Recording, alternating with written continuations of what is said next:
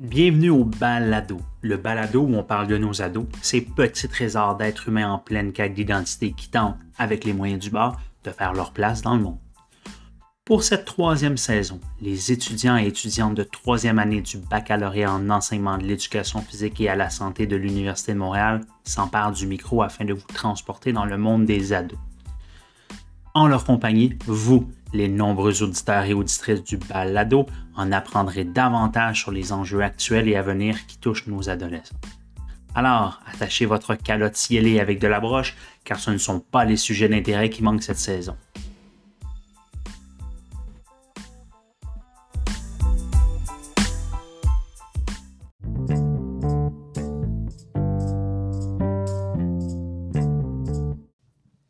Bonjour et bienvenue au Balado, un podcast où l'on parle des enjeux auxquels font face les adolescents aujourd'hui et les butées euh, qu'ils rencontrent dans leur exploration de la vie au quotidien.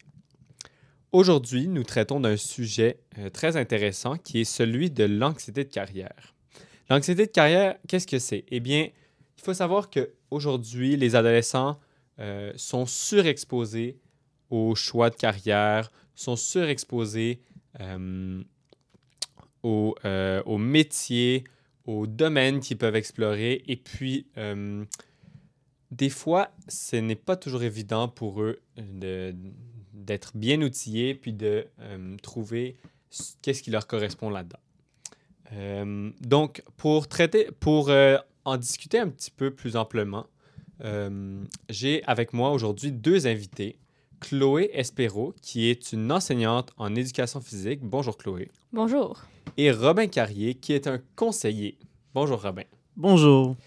Alors, euh, ben, bienvenue à vous deux euh, dans notre podcast. Euh, on va se lancer directement dans le sujet. nous, nous, avons vu que ben, nous voyons aujourd'hui un phénomène qui est vraiment l'anxiété par rapport à la vocation euh, chez les adolescents. Euh, donc vraiment, euh, les adolescents ressentent comme un poids, une pression sur eux. Puis une de ces pressions viendrait notamment de la société. Fait que je vous lance la question comme ça. Qu'est-ce que comment est-ce que comment se pourrait, comment se manifeste cette influence de la société? Ben je peux y aller en premier. C'est surtout les stéréotypes, je dirais. Euh, qui sont mis de l'avant par la société. En effet, il y a plusieurs métiers, plusieurs professions qui sont stéréotypiquement genrées. Ça, ça veut dire donc euh, un métier va être plus pour les hommes, puis d'autres métiers vont être plus pour les femmes. Donc, par exemple, euh, un docteur, ça va être plus des hommes, puis en enseignement, ça va être plus des femmes. C'est ça la norme. Puis, c'est même une statistique que, ont, par Statistique Canada, qui a été faite en 2019-2020, qui démontrait que seulement 38,5% des filles vont dans des domaines euh, en STGM, c'est-à-dire euh, la science, la technologie, le génie et euh, les mathématiques, après la secondaire 5. Et seulement 37,9% des garçons allaient dans des carrières de SACH, donc, c'est sciences sociales, art, commerce, sciences humaines et éducation et santé. Donc, pour appuyer euh, ce que Chloé vient de dire, moi, avant d'être euh, conseiller en orientation, euh, j'ai travaillé dans le domaine de la construction plusieurs années et je peux compter sur le nombre de doigts parmi tous les chantiers que j'ai pu, j'ai pu être, j'ai pu travailler dedans. je peux compter sur le nombre de doigts les filles euh, que j'ai vu travailler dans, dans, dans, le domaine, dans, le domaine, de la construction. Fait, ça vient un peu appuyer le fait que euh, certaines, il y a certains domaines, certains travails, métiers qui sont plus pour les qui sont plus vus pour les hommes, plus vus pour les filles. Euh, puis moi, ben, mon expérience personnelle dans le domaine de la construction vient, juste, vient appuyer justement ces dires-là. Mhm, intéressant. Puis si je reviens vers toi, Chloé, comment est-ce que tu penses que euh, une, une, personne qui euh, fait face à un peu cette, euh, cette sous-représentation dans un domaine qu'elle voudrait explorer, comment est-ce que tu penses que quelqu'un comme ça pourrait se sentir? Mais c'est sûr qu'elle va se sentir délaissée. Elle va se sentir anormale parce que cette personne va sûrement se demander Ok, mais moi j'aime ça, mais on dirait qu'il n'y a personne d'autre comme moi qui aime ça. Il y a aucune. Cette personne va avoir. Adolescent va avoir aucune influence, aucun modèle sur qui se baser. Puis c'est une chose assez triste parce qu'il y a toutes sortes de monde sur la planète. Puis juste parce qu'il y a personne à qui te ressemble dans ce domaine-là, ben, ça veut pas dire que tu serais pas super bon. Mhm. Puis si je peux aussi rajouter dans le sens, euh, là, je prends, un, je prends un peu d'avance sur mon sujet qui est euh, l'influence des parents.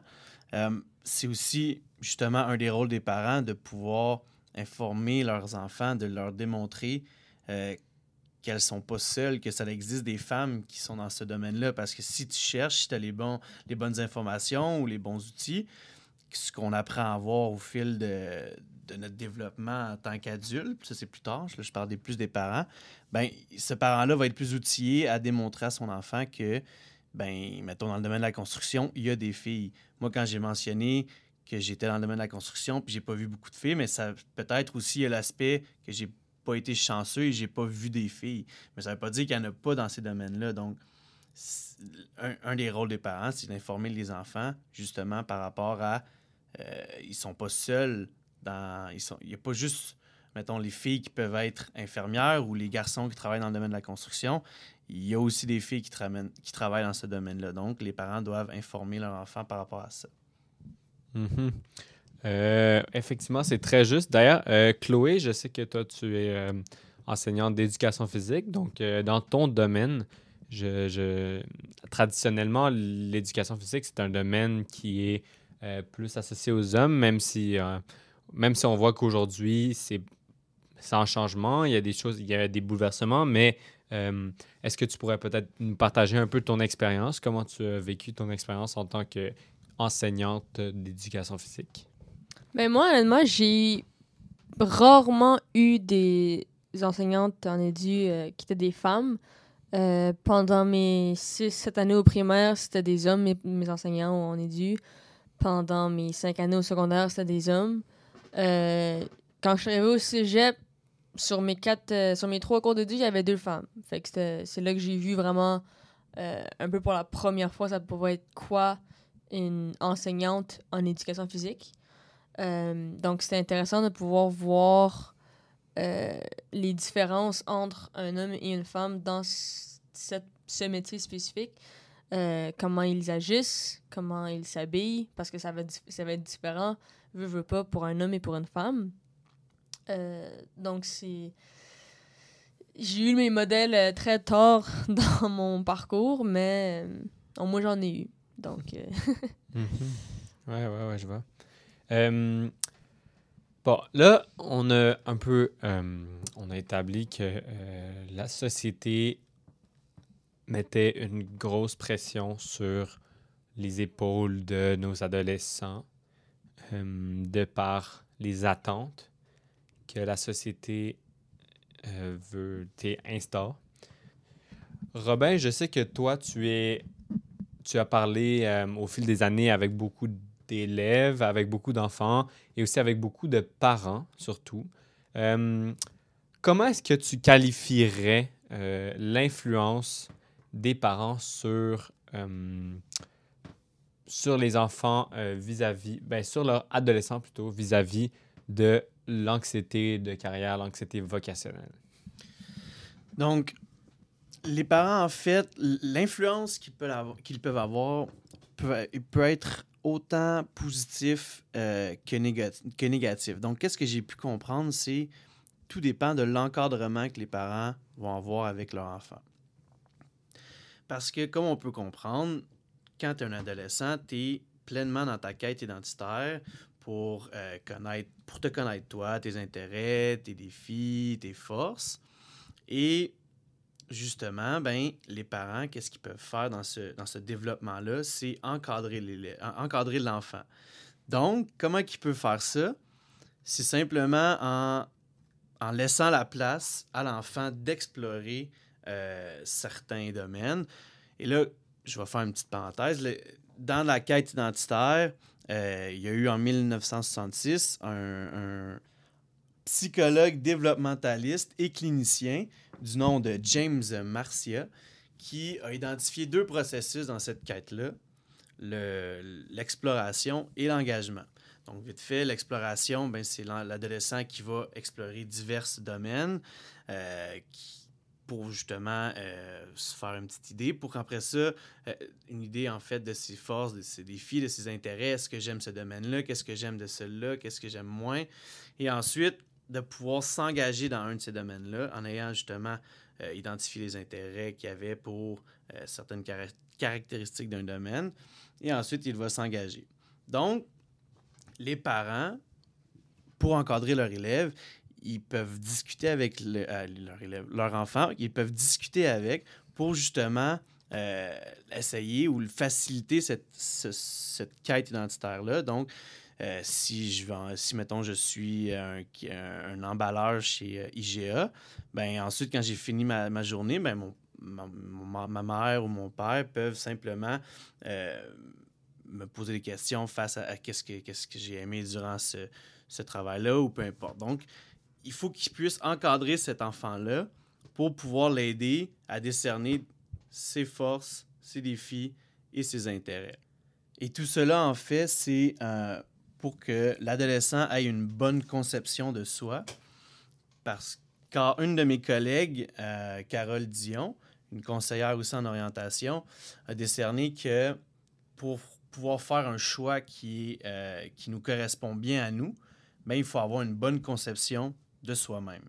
Donc, les parents ont un gros rôle à jouer, car on le sait, les parents, ben, ils ont été euh, pas mal toute la vie en ce moment, jusqu'à ce que, jusqu'à, j'imagine, plus tard aussi. Euh, ben, ils vont être avec leurs enfants, ils vont les voir euh, pratiquement tous les jours. Ils vont, fait une personne qui connaît bien son enfant, c'est bien les parents.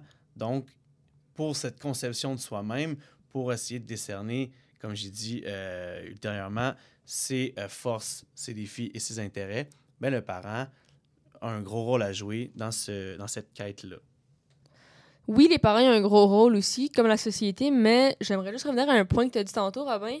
Euh, tu as parlé comment les parents, ils connaissent super bien leurs enfants, puis tout. Puis oui, c'est vrai, mais je trouve que au secondaire, surtout, les amis vont avoir une grande... Les pères vont avoir une grande influence aussi parce que ils vont connaître une autre version euh, de l'adolescent, puisque souvent... euh, un adolescent à l'école puis un adolescent à la maison, euh, c'est pas tout le temps 100% la même personne.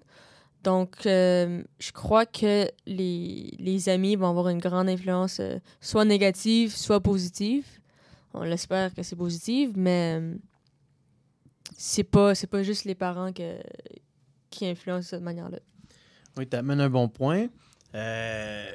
Je me rappelle aussi que quand j'étais plus jeune, ben, mon meilleur ami pouvait peut-être un peu plus me connaître que mes parents, vu que je disais pas tout à mes parents.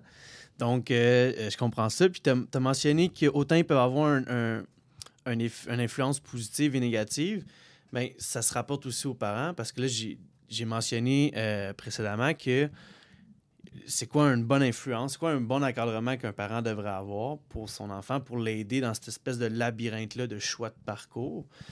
Mais il y a aussi le fait que les parents peuvent avoir un mauvais encadrement. Et là, vous ne me voyez pas, mais je fais entre guillemets, parce qu'un mauvais encadrement, ben, ça peut venir d'un parent qui pense peut-être bien faire, mais en même temps, il exige des. Il exige un, un certain parcours à son, à son enfant. Et ça, ça peut être autant positif que négatif, car ça peut être positif si l'enfant, finalement, ben, dans ce domaine-là, il adhère aux, aux- aux valeurs de ce domaine-là. Mais en même temps, ça l'empêche, si on en revient à l'exploration, ça l'empêche l'enfant de pouvoir explorer, de vraiment pouvoir euh, décerner des, des intérêts par rapport à certains domaines parce qu'il sent la pression de son, de son parent ou de ses parents face à un certain domaine que ceux-ci voudraient que son enfant aille. Ok, je vois. Puis, euh, donc, si on revient un peu à notre question initiale qui était euh, comment est-ce que c'est quoi un peu l'anxiété de carrière, puis comment les jeunes euh, sont affectés par ça. Comment est-ce que, justement, si les, si les, si les adolescents, ils sont, ils sont justement guidés, si euh, ils ont des, des, des, des- pistes euh, de- d'aide, comment ça se fait qu'ils soient euh, affectés par cette anxiété-là? Donc, c'est ça, encore une fois, que c'est pas tous les adolescents qui, qui vont être guidés par leurs parents. Mais quand on parle de guider, il y, a- un certain niveau dans le sens que le parent peut, être, peut guider l'enfant, mais s'il est trop imposant face à ses, à ses valeurs à lui-même, euh, mettons, imposer à son enfant d'aller dans un certain domaine. Donc, euh, si on prend par exemple un docteur euh, qui veut que son enfant ben, aille dans la médecine, justement. Donc là, l'enfant, il va être dirigé, un peu se faire imposer d'aller dans ce domaine-là. Ça se peut qu'au final, il, il apprécie puis qu'il adhère à ça, donc qu'il s'engage dans ce domaine-là. Mais s'il s'engage dans ce domaine-là, puis qu'au final, euh, finalement, il n'aime pas ça, il trouve que finalement, ben, ça ne rejoint pas vraiment tous ses intérêts, que finalement, il, réalise que c'est plus pour par pression de son père que, euh, ou sa mère ou ses parents, peu importe, que là, il, est- il- il s'est engagé dans ce domaine-là, mais que finalement, il n'aime pas ça. Mais là, c'est comme si on venait de jouer un peu sur son exploration, parce qu'il n'a pas, eu- pas eu le temps vraiment d'explorer plusieurs domaines que lui, peut-être, ça l'intéresserait. Euh, en fait, c'est ses parents qui l'ont emmené là. Donc, si ça ne tente plus de faire ce, genre de, travail-là ou dans, ce domaine-là, ben là, ça se peut que ça crée une certaine anxiété, vu que là, il y a un certain retard dans l'exploration face à peut-être ses amis qu'eux autres, en parlant, eux autres, ils ont leurs parents qui les supportent et tout. Effectivement. Euh, merci beaucoup, Robin, pour ton euh, intervention.